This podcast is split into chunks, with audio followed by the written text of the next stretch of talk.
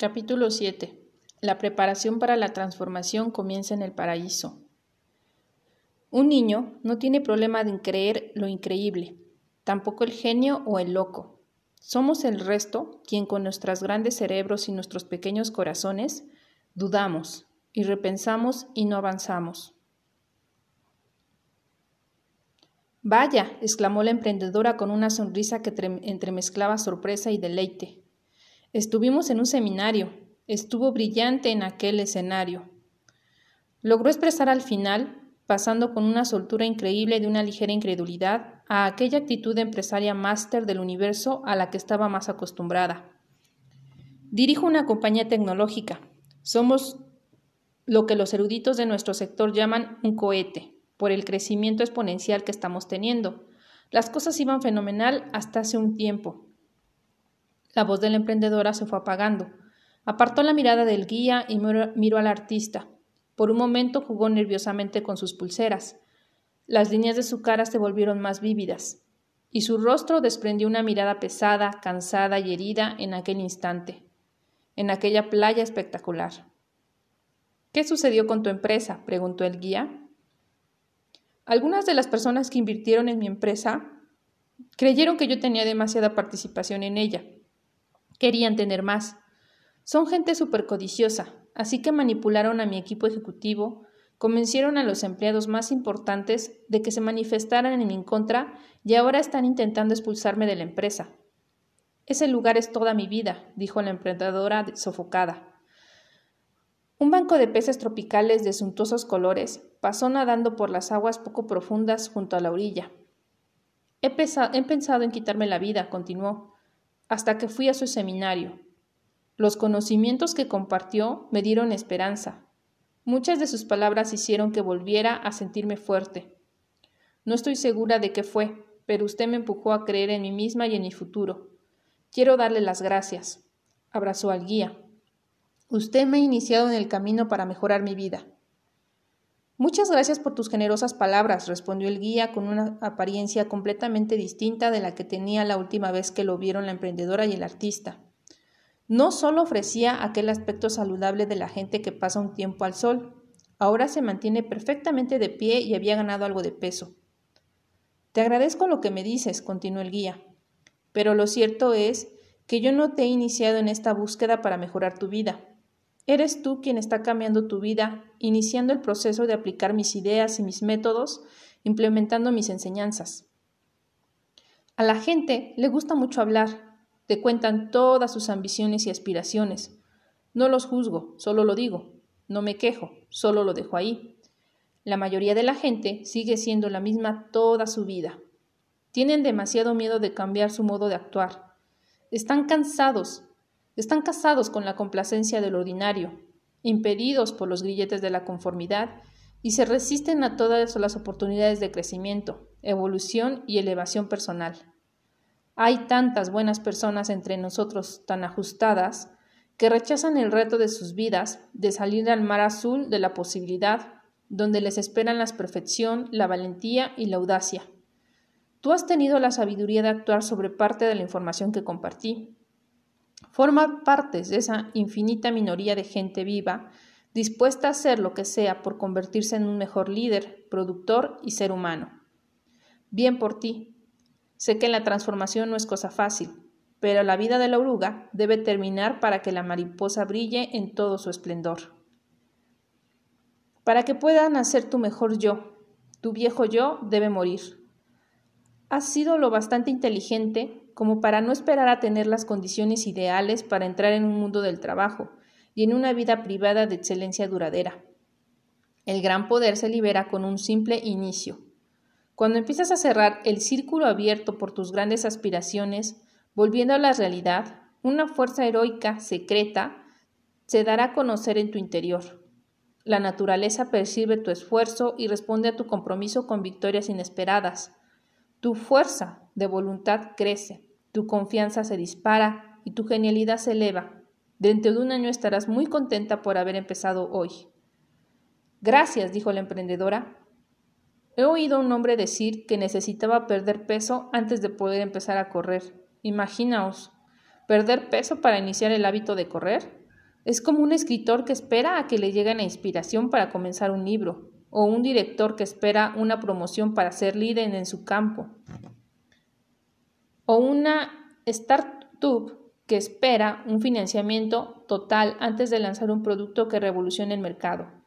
El flujo de la vida recompensa, la acción positiva y castiga la, la duda. En fin, estoy encantado de haberte ayudado a levantarte, aunque sea un poco. Parece que estás en un momento difícil, pero emocionante de tu aventura personal. Ten en cuenta que un mal día para el ego es un día genial para el alma. Y lo que la voz de tu miedo asegura que es una mala época, la luz de tu sabiduría sabe que es un regalo espléndido. Creíamos que había muerto, anunció la emprendedora sin filtros. Gracias a Dios que estás bien. Es usted muy modesto. Creo que el más modesto es el más grande. Los líderes natos están tan seguros de sí mismos que su principal objetivo es elevar a los demás. Tienen tanta autoestima, alegría y paz de espíritu que no necesitan anunciar su éxito a la sociedad en un débil intento de sentirse mejor. Existe también una gran diferencia entre el poder real y el poder ficticio, explicó el guía, bajando aún más el tono de, de gurú que le habían hecho tan famoso en todo el mundo. Nuestra cultura nos dice que persigamos títulos y baratijas, aplausos y aclamaciones, dinero y mansiones. Y todo eso está bien, siempre que no dejes que te laven el cerebro hasta el punto de que esas cosas definan tu vida como ser humano. Disfruta de ellas, pero no les cojas demasiado apego.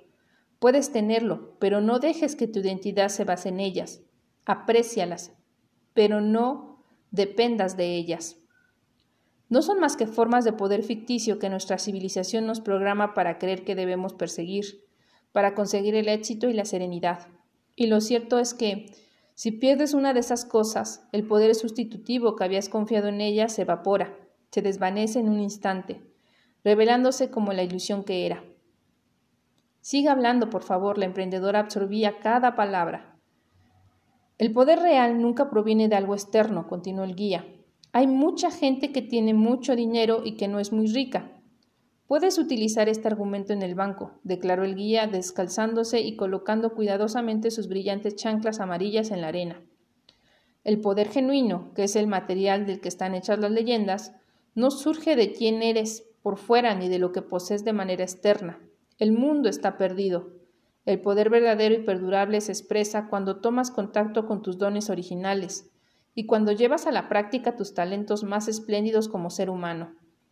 Las verdaderas riquezas se consiguen viviendo con las nobles virtudes de la productividad, la autodisciplina, el coraje, la honestidad, la empatía y la integridad, así como siendo capaces de dirigir tu día en lugar de seguir al rebaño como la oveja que nuestra sociedad enferma nos enseña a ser.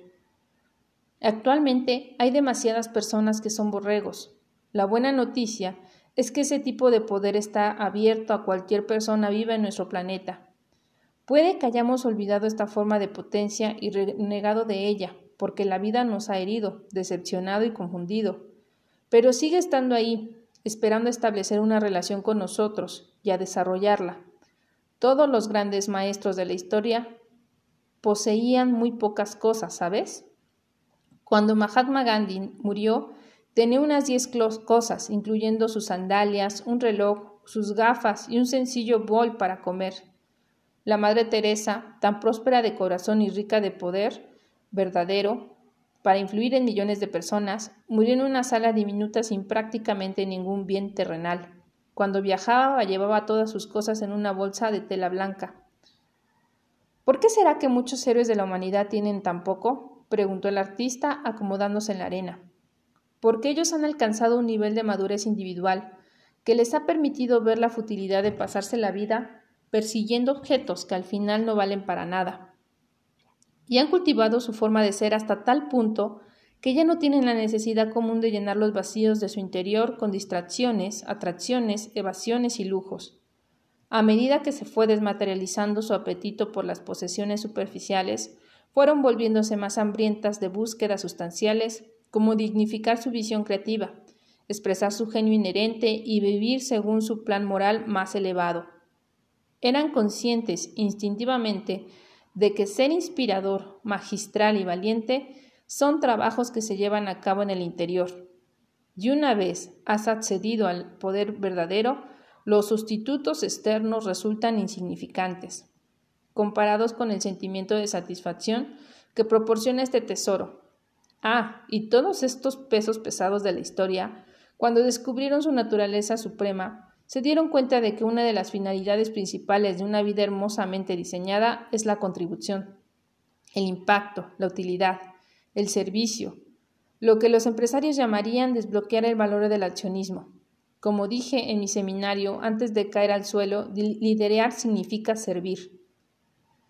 El filósofo sufí Rumi lo dijo de un modo mucho más brillante cuando observó Renuncia a la gota, conviértete en el océano. Gracias por compartirlo con nosotros, dijo la emprendedora con sinceridad, sentándose junto al artista en la arena y colocando una de las manos cerca de donde reposaba una de las del artista. Me, alegro de ver que se encuentre mejor, comentó el artista, que se había quitado las botas, iba sin calcetines, tumbado en la arena como un gato tendido al sol, preguntó ¿Qué demonios fue lo que sucedió? Agotamiento, confesó el guía. Demasiadas ciudades, demasiados aviones, demasiadas apariciones en los medios, demasiadas presentaciones. Me va como anillo al dedo mi misión de ayudar a la gente a acelerar su liderazgo, activar sus dones y convertirse en los héroes de sus vidas. Sé de qué hablo. En este momento el guía se quitó sus estilosas gafas de sol y extendió una mano a sus dos pupilos. Es un placer conocerlos a los dos. Igualmente, amigo, respondió el artista. Su obra me ha ayudado a superar algunos momentos difíciles. Mientras el artista decía estas palabras, vio un catamarán lleno de turistas con ropa de fiesta navegando a cierta distancia. Otro banco de peces llamado Capitaines pasó nadando por las aguas cristalinas. El guía los examinó, sonrió y continuó. Os preguntaréis qué estoy haciendo aquí. Cierto, dijo la emprendedora quitándose los zapatos y enterrando los pies en la blanca arena junto a su compañero. Bueno, llevo aconsejando al señor Riley desde que tenía treinta y tres años. Todos los atletas profesionales tienen entrenadores de alto rendimiento y los empresarios extraordinarios también. No puedes convertirte en un ícono tú solo. Cuando nos conocimos, él estaba empezando, pero incluso entonces comprendía que cuando más aprende uno, más puede conseguir. El crecimiento es el verdadero deporte que practican los mejores cada día. La educación es realmente una vacuna contra la perturbación, y a medida que os volvéis mejores, tendréis mejores posesiones en todos los ámbitos de vuestra vida. Yo llamo esto la actitud 2 por 3. Para duplicar tus ingresos y tu impacto, triplica tu inversión en dos áreas centrales, tu virtuosismo personal y tu capacidad profesional. Me encanta, dijo el artista rascándose su flácida barriga. Después se arrancó de una uña rota del pie. El señor Riley comprendió muy pronto que para llegar a ser el mejor es necesario contar con la mejor ayuda. Nos hemos hecho grandes amigos con los años. Hemos compartido grandes alegrías, como comidas de cinco horas con ensaladas de palmitos, gambas a la parrilla y excelente vino francés aquí en su playa privada. El guía alargó los brazos al aire, miró hacia las poderosas montañas y permaneció en silencio un momento. Hemos sufrido dolores profundos juntos también, como la vez que mi amigo enfermó de cáncer al cumplir 50 años. Parecía que tenía todo lo que un hombre podía desear, pero al ser despojado de su salud se dio cuenta de que no tenía nada. Aquello lo transformó. La salud es la corona que luce la gente sana y que solo ven los enfermos, ¿sabéis? O como dice la tradición, cuando somos jóvenes sacrificamos nuestra salud a cambio de la riqueza, y cuando nos hacemos mayores y sabios, sacrificamos toda nuestra riqueza por un día de buena salud. Nadie quiere ser la persona más rica del cementerio, claro. Pero ganó la batalla, añadió el guía con la mirada fija en los ruidosos turistas de las fiestas del catamarán. Se defendió como se defiende siempre contra todo lo que intenta derrotar a sus sueños. Stone es un hombre extraordinario. Le quiero como a un hermano. En fin, me alegro sinceramente de haberlos conocido, siguió el guía. Sabía que venías. El señor Riley Estaba deseando compartir con vosotros lo que os prometió acerca de alcanzar la máxima productividad, conseguir un rendimiento excepcional y crear la vida que deseéis adoptando una rutina matinal superior. Me gusta ver que está devolviendo el favor y compartiendo lo que yo le enseñé. Os encantarán las ideas y modelos de aprendizaje que os mostrará. El club de las 5 de la mañana será revolucionario para los dos. Sé que suena increíble, pero verse expuesto a la metodología que Stone está a punto de enseñarlos provocará cambios excelentes en vuestro interior. El mero hecho de recibir toda la información despertará algo especial en vosotros. El guía se puso sus elegantes gafas de sol. En fin, el señor Riley me pidió que os dijera que os sintáis como en vuestra casa durante estos días. No me veréis mucho porque estaré buceando, navegando y pescando la mayor parte del tiempo. La pesca es una de las cosas que más amo en la vida. No solo tengo a Mauricio para asesorar no solo vengo a Mauricio para asesorar al hombre maravilloso y genial que estáis a punto de conocer, Vengo también para recuperarme y alejarme de este mundo nuestro tan excesivamente complicado, cargado de dificultades económicas dañadas, industrias saturadas y decadencia mental, por mencionar solamente algunos de los factores que amenazan con destruir nuestra creatividad, energía, rendimiento y felicidad. Vengo para renovarme y cargar las pilas. Una producción de élite sin unas vacaciones tranquilas provoca un largo agotamiento. El descanso y la recuperación no es ningún lujo para las personas entregadas a la perfección, sino una necesidad. Llevo muchos años enseñando ese principio, y sin embargo me he olvidado de él, y por ello pagué el precio durante la charla. También he aprendido que la inspiración se alimenta del aislamiento, lejos de la distracción digital incesante y del exceso salvaje de comunicación que domina las horas de la mayoría de la gente. Debéis saber también que vuestro genio natural se revela cuando más dichosos sois. Las ideas que pueden cambiar el mundo surgen cuando estamos descansados, relajados y a gusto. Este pequeño lugar en el Océano Índico me ayuda a recuperar el acceso a la mejor parte de mí. También es un auténtico santuario de seguridad, belleza, asombro y gastronomía increíble. y su gente es muy afectuosa y sigue llevando sus emociones a flor de piel. Adoro a los mauricianos. La mayoría de ellos sigue sabiendo apreciar los placeres más simples de la vida, como una comida en familia o un baño con los amigos tras el cual poder compartir un pollo asado comprado en el supermercado y regado con una lata helada de Funitz. Funitz, preguntó el artista, es la cerveza de Mauricio, respondió el guía. Y debo decir que siempre me voy de esta isla cien veces más fuerte, rápido, centrado y animado. Realmente trabajo duro en mi día a día. Espero que esto no suene muy vanidoso, pero me preocupa mucho mejorar la sociedad. Y estoy muy comprometido con hacer todo lo que esté a mi mano para reducir la codicia, el odio y el conflicto. Venir aquí me permite rehacerme, reconectar con lo que es importante para poder volver y trabajar para el mundo. Todos trabajamos para el mundo, ¿sabéis? En fin, pásalo bien y gracias de nuevo por venir a mi seminario y por vuestras palabras positivas. Para mí significan más de lo que podéis imaginar. Lo fácil es criticar, cuesta más alentar. Ser un líder de gran impacto nunca requiere ser una persona irrespetuosa. Ojalá más líderes comprendieran este principio. Ah, y una cosa más, añadió el guía quitándose la arena de sus pantalones de surf de camuflaje. ¿Sí? preguntó la emprendedora con un tono respetuoso. Por favor, venid a la playa mañana por la mañana. Vuestro entrenamiento empezará entonces. Claro, accedió la emprendedora. ¿A qué hora? A las cinco de la mañana, obtuvo como respuesta. Controla tus mañanas, impulsa tu vida.